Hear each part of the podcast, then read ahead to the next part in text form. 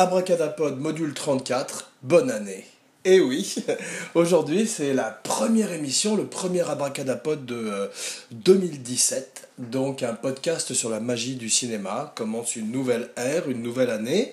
Euh, j'espère que tout va bien pour vous. Et euh, aujourd'hui, donc pour la spéciale du jour, la première spéciale de 2017, eh bien Abracadapod a choisi de raconter la saga Mad Max. Mad Max, le chef-d'œuvre apocalyptique de George Miller. Donc au moment où nous fêtons une nouvelle année, euh, eh bien, euh, on va parler d'un film sur la fin du monde, ou plutôt une série de films sur la fin du monde. Et euh, on va voir qu'il y a une grande longévité dans la saga, puisque très récemment, jusqu'à l'année dernière, George Miller a présenté au monde son dernier opus post-apocalyptique, qui est effectivement Mad Max Fury Road, et qui est peut-être le meilleur de la série. J'ai un petit faible personnellement pour The Road Warrior, euh, qui s'appelait partout ailleurs dans le monde Mad Max 2, mais en Amérique The Road Warrior, puisque le premier Mad Max n'avait pas très bien marché en Amérique. Donc les distributeurs avaient peur que les gens ne sachent pas ce que c'est que Mad Max. Et euh, effectivement, euh, c'est rare que d'ailleurs un titre de, de substitut soit meilleur que l'original. Parce qu'effectivement, The Road Warrior, c'est un grand titre de l'histoire du cinéma, le guerrier de la route, qui est beaucoup plus parlant et beaucoup plus évocateur et poétique euh, que euh, Mad Max 2, qui est simplement une suite en fait. Donc euh, effectivement, on va parler un peu plus du Road Warrior, puisque c'est le meilleur à mon, à mon goût de la série, même si, comme je disais, Fury Road monte la barre très haut en termes de films d'action. Et eh ben, avant Fury Road, il y avait The Road Warrior qui a véritablement changé la donne et changé le look des films d'action, effectivement, pour les 10 ou 20 années à suivre, un petit peu à la manière d'un Blade Runner qui a changé l'esthétique des films de science-fiction, eh bien, plus un film dystopien ou plus un film post-apocalyptique n'aurait euh, le look de Mad Max, et on, va, on verrait que ce look euh, punk rock, cette esthétique très unique, très spécifique de George Miller, euh, transpirerait aussi également dans la mode, dans, dans le dans, euh, dans tous les médiums, euh, comme le jeu vidéo, et peut-être un jour, qui sait, dans la réalité virtuelle. En tous les cas, George Miller, à 70 ans, a prouvé avec Fury Road qu'il avait encore beaucoup d'énergie, euh, en donnant une espèce, en jetant un gant à tous les metteurs en scène de films d'action pour relever le défi de faire mieux. Ça va pas être facile, mais on parlera un petit peu plus de Fury Road dans quelques instants, mais pour l'instant, on va commencer un petit peu au début, et comme d'habitude dans la tradition abracadapod, annoncer les festivités en cette nouvelle année 2017. Bonne année, bonne année une fois de plus. Mes, mes abracadamis, mes abracadauditeurs, mes abracamarades. Donc euh, continuons le combat. mort vendu ou pas mort? Ça c'est un autre film. Donc effectivement pour l'instant, euh, annonçons euh, le programme de 2017 et de la saga Mad Max qui commence maintenant. Donc Mad Max, euh, Abracadapod, Give me the gas! Ensuite, Abracadapod, You can run, but you can't hide. Et finalement, Abracadapod is the Ayatollah of rock and roll. Voilà. Donc, je vais me calmer et euh, notre histoire commence aujourd'hui dans l'outback, dans le désert d'Australie. Donc, euh, une, un pays qui, à la manière de l'Amérique, a une grande car culture, une grande culture automobile, et qui effectivement, euh, ayant euh, cet énorme euh, néant au centre de ce continent, a des milliers de kilomètres à parcourir, et en fait on retrouve ça également effectivement au Texas ou dans ces grandes étendues américaines, où les jeunes gens, les adolescents se plaisent à conduire leur roadster, et eh bien c'est le cas dans Mad Max 2 et dans Mad Max avant Mad Max 2, puisque notre histoire commence en 1979 avec George Miller et son Mad Max. Donc Mad Max, le premier Mad Max, donc avec Mel Gibson, euh, est un film qui euh, est beaucoup plus traditionnel, beaucoup plus conventionnel que le deuxième Mad Max, puisqu'il est plus dans la lignée d'une série de films qui aurait été amorcée peut-être euh, au début des années 70 avec des films comme le Justicier dans la ville, Death Wish, qui sont des films de vengeance, des films de revanche, des films qui démontrent un univers urbain euh, décadent et euh, tout à fait violent et dangereux, mais plus euh, proche euh, du, présent de l'époque, des années 70, comme on peut voir dans, les films de New York aussi des, années 70, avant que le maire Giuliani ne nettoie la ville, avant la gentrification. Donc effectivement, euh, bah, c'est la même chose. Euh, le premier Mad Max est beaucoup moins futuriste, beaucoup moins science-fiction que le deuxième, puisque le deuxième commence par There was war. Et c'est la, la chute des, des, des continents, des nations, des cultures avec effectivement une pénurie d'essence, de vivres et d'eau, comme on va voir aussi dans, le, dans les films suivants. Mais le premier reste plus terre à terre, puisque c'est l'histoire d'un flic euh, à peine euh, futuriste, qui est Max Rankatansky, qui donc dans les, dans les, est assez euh, taciturne, assez platonique, assez laconique, plutôt d'ailleurs dans, dans, dans, la tradition de, du Man with No Name, qu'on voit avec Clint Eastwood dans les films de Sergio Leone, ou dans la tradition également du du Ronin, c'est-à-dire du samouraï sans maître qui erre à travers les routes du Japon médiéval, féodal, comme on peut voir dans les films de Baby Cart, que je recommande vivement, d'ailleurs, qui avait été une de mes Zabraka recommandations précédentes, eh bien, Max Rokatansky, dans Mad Max, n'est pas encore ce Ronin, n'est pas encore ce samouraï, puisque son maître et euh, l'État, le gouvernement australien, et même si la, société euh, commence déjà à s'effondrer, comme on le voit dans ses infrastructures, il y a quand même dans le premier Mad Max un hôpital, euh, un poste de police, et toutes sortes de, de, choses qui nous rappellent notre monde, alors que le deuxième, effectivement, est un monde post-apocalyptique où chacun, on est de nouveau dans un western, dans un far west, où c'est dog eat dog. Voilà. Donc George Miller, euh, dans son premier film, fait un film qui est plus euh, une histoire de vengeance. Max euh, perd sa femme et sa fille et décide effectivement tout d'un coup de prendre sa vengeance sur le gang qui a tué sa famille, un petit peu la mère de Bronson dans le film donc Death Wish. Et c'est un film qui est très bien fait, qui est très de son époque aussi, et qui, est, qui a le mérite de poser un petit peu. C'est presque comme une prequel, c'est intéressant. C'est un film qui est presque comme l'origine de Max, d'une certaine manière, puisqu'on voit le moment où il, acquiert son V8 intercepteur, son fameux V8 intercepteur, on voit son look, comment il se crée petit à petit. C'est véritablement euh, Mad Max Begins, comme on pouvait avoir Batman Begins quelques années plus tard par Christopher Nolan, un film également inférieur euh, à sa sequel. Donc euh, le premier Mad Max a recommandé pour les puristes, pour les complétistes, les gens qui veulent voir tous les films d'une série, puisqu'on va voir que c'est dans la série euh, pas le plus mauvais de tous. Je les, euh, je les rankerai un peu plus tard, ou même d'ailleurs, je peux tout de suite faire ma liste de Mad Max qui est numéro 1 quand même The Road Warrior, celui dont je vais parler maintenant, un peu plus en longueur. Et euh, parce qu'effectivement, il a changé la donne, comme on va voir.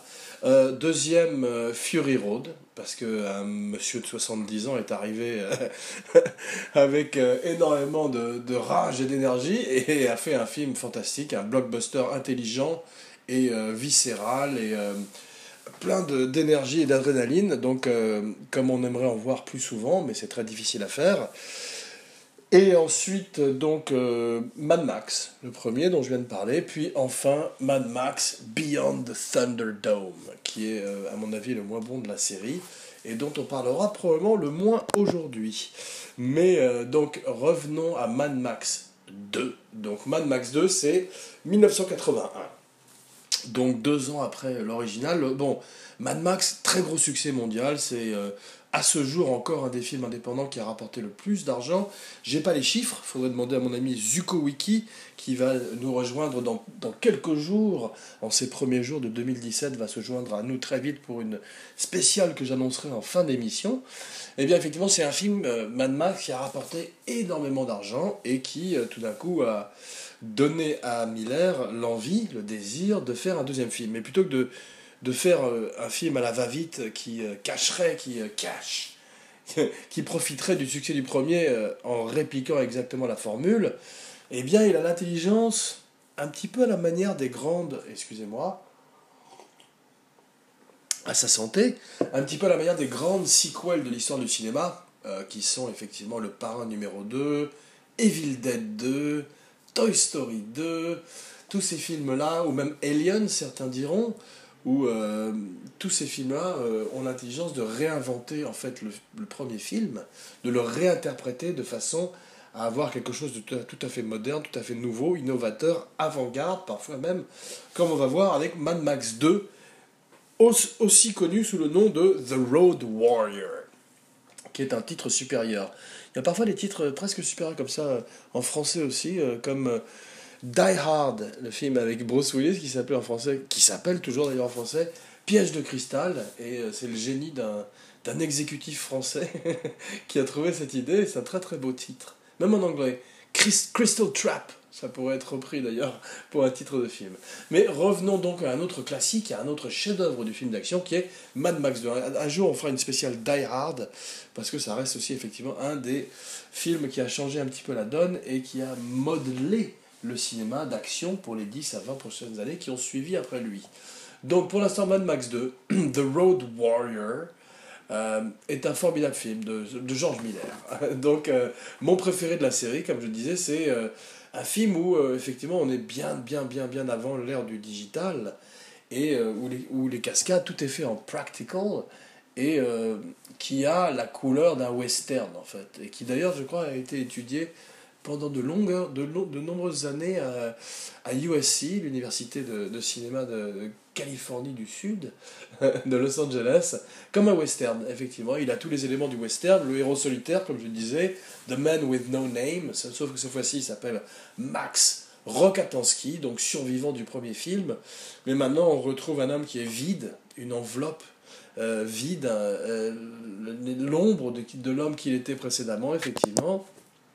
Il a d'ailleurs euh, les cheveux grisonnants, il, est, euh, il a plus du tout ce côté, euh, ce visage poupon qu'il avait dans les premiers films. Dans le premier film, ce côté baby face qu'avait Mel Gibson quand il était tout jeune. Bien là, on retrouve un héros qui a souffert, qui a une seule idée en tête qui est survivre. C'est ça d'ailleurs l'originalité et, un petit peu le fait que le trait de caractère qu'on retrouve à travers tous les, films, qui est que c'est un personnage qui ne fait jamais les choses que pour lui-même, qui n'a jamais véritablement de pensée héroïque. Et il faudra attendre Fury Road, où euh, effectivement Tom Hardy, euh, à la fin du film, a une espèce de, de rédemption, pour voir euh, un Mad Max plus humain, plus, plus à l'écoute, et, et, plus effectivement qui aurait un arc. Parce que dans Road Warrior, comme dans Thunderdome, dans Thunderdome, il va aider des enfants, effectivement. Mais malheureusement, comme on va voir, c'est un film qui est un petit peu moins intéressant. Euh, puisque, on peut en parler tout de suite, bon, il est plus parodique. On a Tina Turner qui fait ce qu'elle peut. D'ailleurs, elle, euh, elle, a fait une bonne chanson pour, pour le film. Mais euh, le film est bien d'ailleurs dans le premier acte. Tout ce qui se passe dans la ville de Thunderdome, dont j'ai oublié le nom, est très bien fait. Il y avait le chanteur de Tattoo, dont j'ai également oublié le nom, qui est un chauve, qui était bien dedans. Et tout ce qui se passe sous Thunderdome avec le nain et Master Blaster, le géant qui affronte Mad Max euh, sous le dôme du tonnerre, Mad Max qui a une espèce de mullet. C'est drôle parce qu'il a la même coiffure que, que l'enfant euh, au boomerang dans Mad Max 2. Donc il y a certaines personnes qui ont théorisé, qui ont euh, émis la théorie sur le net que Mad Max était en fait The Feral Kid, était en fait cet enfant sauvage quasiment à la Truffaut qu'on voyait dans The Road Warrior, dans Mad Max 2, qui survivait dans le, dans le Outback, dans le désert australien, avec son boomerang. D'ailleurs, on voit d'ailleurs qu'il va couper les doigts d'un des, euh, des membres du gang de Lord Humongous dans le film. Et euh, toute la violence euh, chez Miller est toujours faite de façon intelligente, beaucoup moins sanglante que chez Sam Raimi ou que chez Martin Scorsese, même ou Tarantino, et toujours créative. Donc c'est ça, on peut lui tirer aussi un coup de chapeau à ce niveau-là, parce que c'est un des grands, grands, grands metteurs en scène de l'histoire du cinéma, George Miller. Donc, qui dit grand film, grand film d'action, dit grand méchant. Lord Humongous. Alors, Lord Humongous, il est extraordinaire parce qu'on voit jamais son visage. Un petit peu à la manière d'un Darth Vader, Lord Darth Vader, le seigneur des Sith. Eh bien, euh, Lord Humongous est le chef d'une bande de maraudeurs, d'une bande d'un gang dans le désert australien qui survit en volant ça et là des, de l'essence et tout, ce qu'ils peuvent trouver sur leur passage, des vivres. Contrairement au méchant de Fury Road, Immortan Joe, qui est formidable aussi, mais qui lui euh, est un reflet beaucoup plus de notre époque, de notre époque actuelle, puisqu'il est quasiment à la tête d'un culte, d'une secte, et qu'il envoie ses War Boys à la mort euh, un petit peu comme les membres de, de, culte pouvaient le faire, de, membres de secte peuvent le faire à l'heure actuelle. Donc effectivement, Lord du Mango, c'est un homme sans visage, c'est ce masque de hockey en acier, cette espèce de slip sadomaso. D'ailleurs, tout ce look inspirait, comme je disais, non seulement la, musique, mais la mode, toute une esthétique euh, qu'on verrait également dans un film de Johnny Hallyday qui s'appelle toujours Terminus, euh, de John Glenn, que je recommande pour les gens qui aiment bien les films drôles, malgré eux. Voilà. Donc, mais je crois qu'il avait même fait une, une, euh, une, série de concerts où il était habillé en Mad Max. Donc, c'est à ce point-là que The Road Warrior et, le en particulier a marqué la culture de son époque et euh, le look du cinéma et de toute une sorte de frange de pop culture pendant les années à venir. Jusqu'à d'ailleurs aujourd'hui encore, puisqu'on voit que Fury Road est un grand succès, de même que Blade Runner, le prochain Blade Runner avec Ryan Gosling, s'appelle je crois Blade Runner 2049, risque d'être un très gros succès avec le retour d'Harrison Ford dans le rôle de Rick Deckard le chasseur de réplicants. Voilà, est-il un répliquant, n'est-il pas un répliquant? La suite au prochain numéro, Abracadapod, un podcast sur la magie du cinéma. voilà, donc euh, Mad Max 2, Lord Humongous, grand méchant, et son grand serviteur extraordinaire. Qui dit grand méchant dit grand homme de main. On voit effectivement que les grands henchmen sont des gens comme euh, Robert Shaw dans euh, Bon baiser de Russie ou Jaws, Richard Kill dans euh, L'espion qui m'aimait, qui est extraordinaire aussi, et eh bien là, on a Vez. You can run, you, you can run, but you can't hide. Vez, qui est joué par Vernon Wells, qui est formidable d'ailleurs, qui a eu une carrière de méchant à Hollywood, puisqu'il affronte euh, Schwarzenegger dans Commando. Il est très bien d'ailleurs. Je crois que Schwarzenegger lui envoie une, euh, un tuyau dans le ventre à la fin, et il a, il a, il a, une espèce, il a de la vapeur qui échappe du tuyau, et euh, Schwarzenegger il lui dit Why don't you let off some steam? Je crois, ou quelque chose dans ce genre-là. En tous les cas, un, des bons calembours dont Schwarzenegger a le secret, à la manière d'un Fernandel australien bodybuildé. Voilà. Donc, euh, effectivement, euh, Vernon Wells, tirons un coup de chapeau à Vernon Wells, qu'on verrait aussi dans, excusez-moi, à votre santé, 2017, qu'on verrait également dans Inner Space. Inner Space, c'est un film que j'aime bien, c'est un film qui se passe dans le corps humain. C'est pas un porno, rassurez-vous. C'est euh, un film qui se passe dans le corps humain comme un autre film qui s'appelle Le Voyage fantastique de Richard Fleischer, avec la merveilleuse Raquel Welch, en, parlant de, d'entrer dans un corps humain. Voilà, voilà Raquel Welch jeune, excusez-moi. 2017, 2016 a été dur, on en, on en, on en encore les séquelles. Donc, euh, permettez-moi un peu de légèreté. Mais effectivement, euh, Inner Space, c'était euh, Vernon Wells faisait le méchant, Dennis Quaid et Martin Short faisaient les gentils, et ça c'était une aventure où on miniaturisait, je crois, Dennis Quaid pour l'envoyer dans le corps de quelqu'un pour lui sauver la vie, un petit peu comme il faisait dans The Fantastic Voyage, qui, qui avait, dont on avait parlé d'un remake par James Cameron pendant des années et qui a disparu finalement. Mais ce serait intéressant de refaire aujourd'hui une aventure de miniaturisation dans le corps humain car c'est un des grands thèmes de la science-fiction. Comme, de même que j'aimerais bien revoir aujourd'hui un film, comme j'avais dit précédemment, le retour du blob. Voilà, j'aime beaucoup le blob, et eh oui. Un monstre de la science-fiction que j'aime énormément, de même que Vez dans Mad Max 2.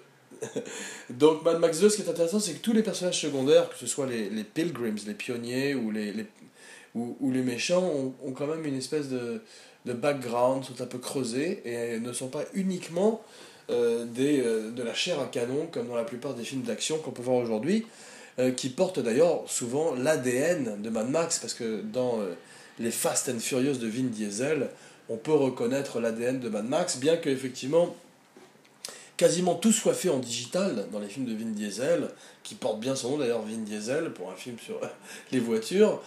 D'ailleurs, à ce propos, j'avais raconté une vanne sur lui au début d'Abracadapod que je vais vous raconter aujourd'hui pour 2017. Et eh oui, Vénard. Euh, donc aujourd'hui, à Hollywood, tout le monde fait un effort pour l'écologie, même Vin Diesel qui a décidé de changer son nom pour Vin Ethanol.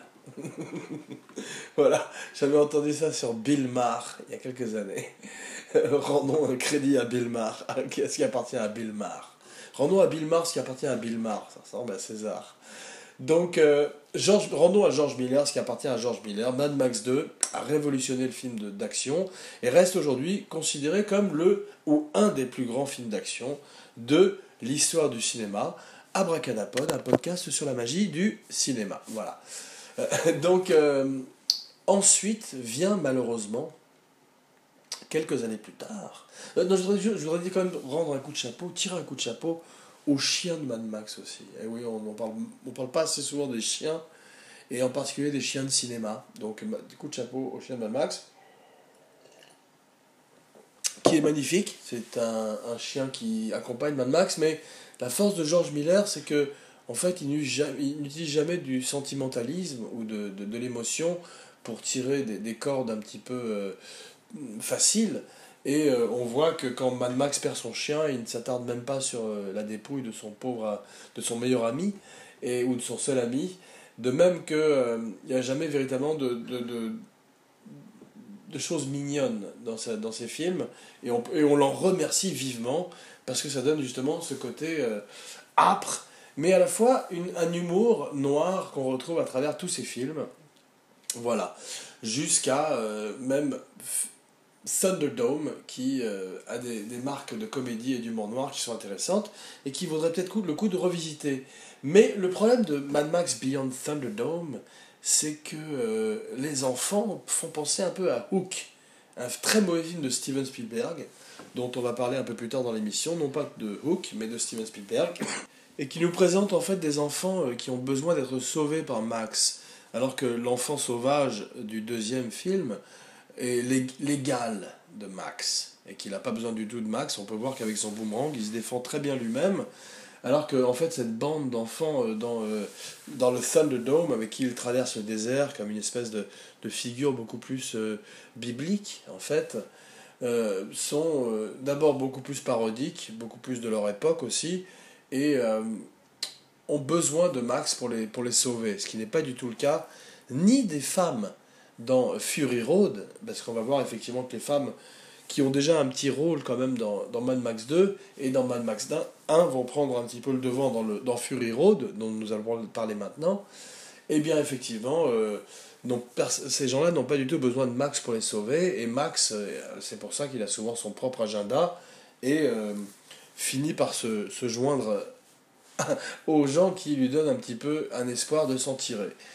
1985, Beyond Thunderdome. Bon, après ça, euh, George Miller, donc, qui est véritablement devenu un, metteur en scène très, très successful, très populaire, euh, part pour Hollywood et fait Les Sorcières d'Eastwick, avec Suzanne Sarandon, Jack Nicholson, Cher et Michelle Pfeiffer. Donc un film que j'aime pas beaucoup, euh, je l'ai pas revu depuis, mais je me rappelle que Nicholson en faisait des tonnes, ce qui rime, et ce qui est souvent le cas surtout, euh, dans le rôle d'un diable. Il était euh, un diable beaucoup moins convaincant que Robert De Niro dans Angel Heart, et beaucoup plus malheureusement dans la veine de Al Pacino dans L'avocat du diable. Ensuite, George Miller fait des films pour les enfants. Et oui, euh, tout d'un coup, il fait Babe, qui est très bien d'ailleurs et euh, Babe, Pig in the City, la suite qui est un peu moins bien, mais euh, des films euh, où l'animation, en fait, et des sentiments beaucoup plus humanistes remplacent les univers cauchemardesques et apocalyptiques de Mad Max, parce qu'en fait il a des enfants, donc il veut faire des films pour ses enfants. Ça continue d'ailleurs dans les années 2000, avec Happy Feet et la suite, qui sont des, carrément des cartoons, là du coup. Euh, que je n'ai pas vu, car je ne suis pas la cible. Voilà. Donc, euh, effectivement, euh, ensuite, silence radio. Pendant quelques années, on n'entend plus parler de George Miller, et tout d'un coup, il revient sur le radar parce qu'il annonce un nouveau Mad Max. Alors, au départ, ça doit se faire avec Mel Gibson, Fury Road. Pendant des années, il est question que ce soit Mel Gibson. Problème avec les investisseurs. Mel Gibson part en couille à Hollywood, d'abord sur le freeway, sur le PCH, où il insulte des, des, des, des, policiers. Ensuite, il a son espèce de tirade antisémite qui lui met tout Hollywood à dos. Malgré le fait que soit un grand acteur et un grand metteur en scène, il est tout d'un coup un paria et euh, se retrouve euh, en prison, ou en tout cas dans ce qu'on appelle le Hollywood Jail, la prison d'Hollywood. Une prison dorée, mais une prison néanmoins dont il a du mal à sortir, bien qu'on aimerait bien voir un jour, en tous les cas moi, un vieux Mad Max incarné par Mel Gibson, un petit peu comme un Clint Eastwood dans Unforgiven, le crépuscule d'un héros. Voilà. Donc, euh, Mad Max, euh, comme Snake Plissken d'ailleurs, dont on aimerait bien voir euh, Kurt Russell revenir une dernière fois pour un dernier Hurrah, One Last Bang, Kaboom pour une dernière aventure dans Escape from the Moon, Escape from Earth, Escape from Las Vegas, peu importe, Amen. Prenez mon argent tout de suite. Donc, euh, George Miller, tout d'un coup, ses enfants sont grands. Ils sont tous partis du nid. Et euh, il, euh, il décide de faire son film à Fury Road. Donc, Mel Gibson, c'est fini. il faut recaster Mad Max. Comment on recaste Mad Max? C'est très compliqué.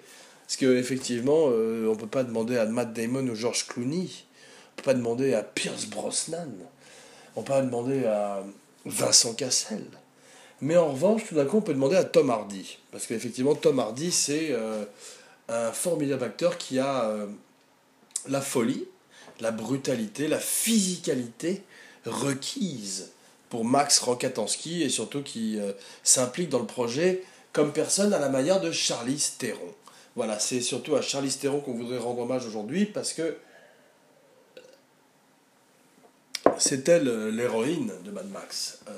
on, pourrait d'ailleurs dire que euh, Fury Road pourrait tout à fait se passer sans Max, avec simplement Furiosa, impérateur Furiosa, qui est d'ailleurs son titre, euh, cette femme qui tout d'un coup euh, décide de prendre la bonne décision et de libérer ces femmes esclaves de Immortan Joe dans Fury, dans Fury Road et de partir sur la route pour leur sauver la vie. Mad Max, lui, comme d'habitude, Max Rokatansky, les suit parce qu'il n'a pas le choix. Il a cette muselière sur le visage, qui c'est drôle, ça rappelle d'ailleurs Lord Humongous, ou rappelle d'ailleurs sa performance dans Bane, le troisième Batman de la saga de Christopher Nolan, The Dark Knight Returns, ou plutôt The Dark Knight Rises d'ailleurs, excusez-moi, il y en a eu tellement. Donc effectivement, où il a euh, la moitié du visage dissimulé sous un masque de métal, mais continue à jouer la comédie avec ses yeux. Très bien. Très très bien d'ailleurs.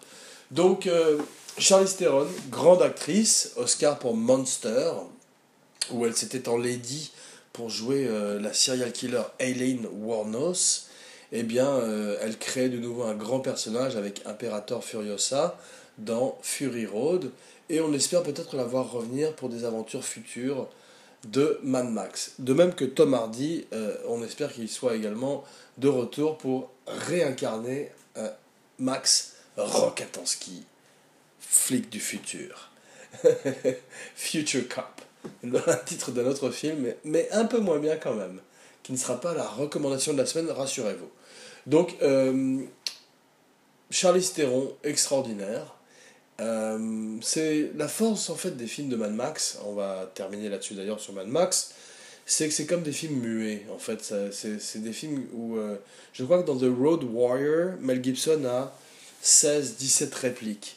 C'est des films qui se passeraient complètement, quasiment de dialogue, et qui atteignent justement la beauté des films muets dans une expression totalement euh, silencieuse d'une histoire, puisqu'on voit que Fury Road est quasiment la plus simple de toutes les histoires, puisque c'est. On va d'un point A à un point B et on retourne du point B au point A.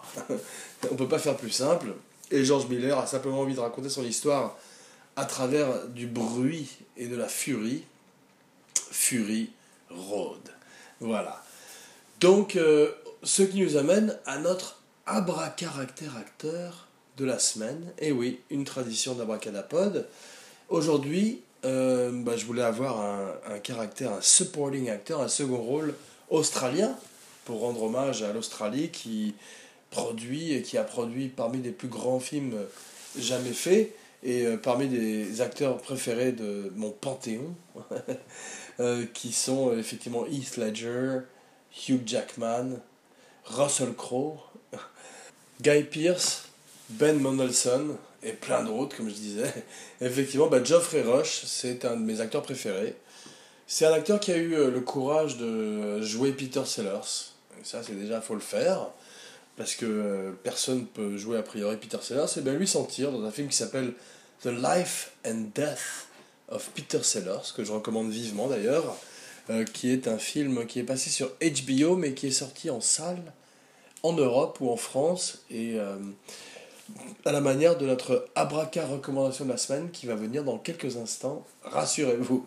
Donc, Geoffrey Rush. Geoffrey Rush, je l'ai découvert dans euh, Shine, pour lequel il a gagné un Oscar, où il fait euh, ce magnifique pianiste autiste qui joue Rachmaninoff de façon sublime. Eh bien, effectivement, je l'ai retrouvé dans Candy, je l'ai retrouvé même dans Les Pirates des Caraïbes, dans le King's Speech, dans plein, plein, plein de films où il est toujours souvent ce qu'il y a de mieux, à la manière d'un Ben Mendelsohn. Donc euh, aujourd'hui, Abracadapod tire un coup de chapeau à Geoffrey Rush. voilà. Et euh, ce qui nous amène donc à notre abraca recommandation de la semaine. Donc je parlais de films qui sont sortis en salle euh, en Europe mais qui sont passés à la télévision en Amérique. Ça devrait vous donner une espèce d'indice. Aujourd'hui, ma recommandation c'est Duel. Et oui, effectivement, je voulais parler d'un film qui se passe sur la route aussi, et euh, d'un film qui est des années 70, un petit peu à la manière du premier Mad Max, puisque Duel c'est 1971, et c'est le premier long métrage de Steven Spielberg. Voilà, donc Steven Spielberg, c'est un petit metteur en scène qu'on connaît à peine, donc je ne vais pas vous, en parler plus. On va faire une spéciale de Steven Spielberg un jour avec mon camarade Zuko Wiki. Mais euh, ce film est son premier film. Euh, il donne tout, 12 jours de tournage, tiré d'une nouvelle de Richard Matheson. C'est l'histoire d'un conducteur, d'un homme, comme les autres, monsieur tout le monde, qui affronte euh, un camion sur la route. Un camion qui est le diable, puisqu'on ne voit jamais son visage. Et ça, c'est la grande intelligence de Spielberg et de Richard Matheson. D'ailleurs, on verrait ça un petit peu aussi dans les Dents de la Mer, où il reprendrait un petit peu euh, la même énergie, la même intensité, la même nervosité que dans Duel. Mais effectivement, Duel signalerait au monde la naissance d'un grand metteur en scène. Et euh, le seul problème de Duel, c'est le casting. Parce qu'effectivement, euh, Spielberg voulait probablement des gens plus célèbres que Dennis Weaver dans le rôle de David Mann. il s'appelle Mann, il s'appelle Homme, parce que c'est un homme contre un camion. mais il n'a pas pu les avoir parce qu'il n'était pas connu. Et euh, si son film avait eu quelqu'un comme euh, Jack Nicholson, peut-être qu'il aurait eu un autre retentissement à l'époque. Mais bon, ça l'a pas empêché de, faire sa route, sans mauvais jeu de mots. Et donc, euh, si vous ne l'avez pas vu depuis longtemps, si vous ne l'avez jamais vu, il est temps de le visiter ou de le revisiter. Voilà, donc dans quelques jours, eh bien, la spéciale The Big Lebowski. Eh oui, chose promise, chose due. Il est plus que temps de se pencher sur le chef-d'œuvre des frères Cohen.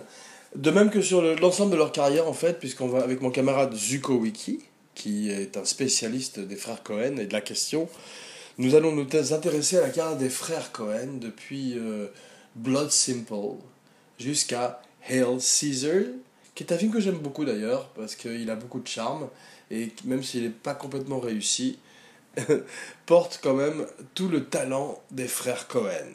Donc euh, rendez-vous dans quelques jours, si vous voulez bien, 2017. Et en attendant, euh, je vous souhaite une très belle journée ou soirée, et je vous embrasse. Jean Weber, signing off.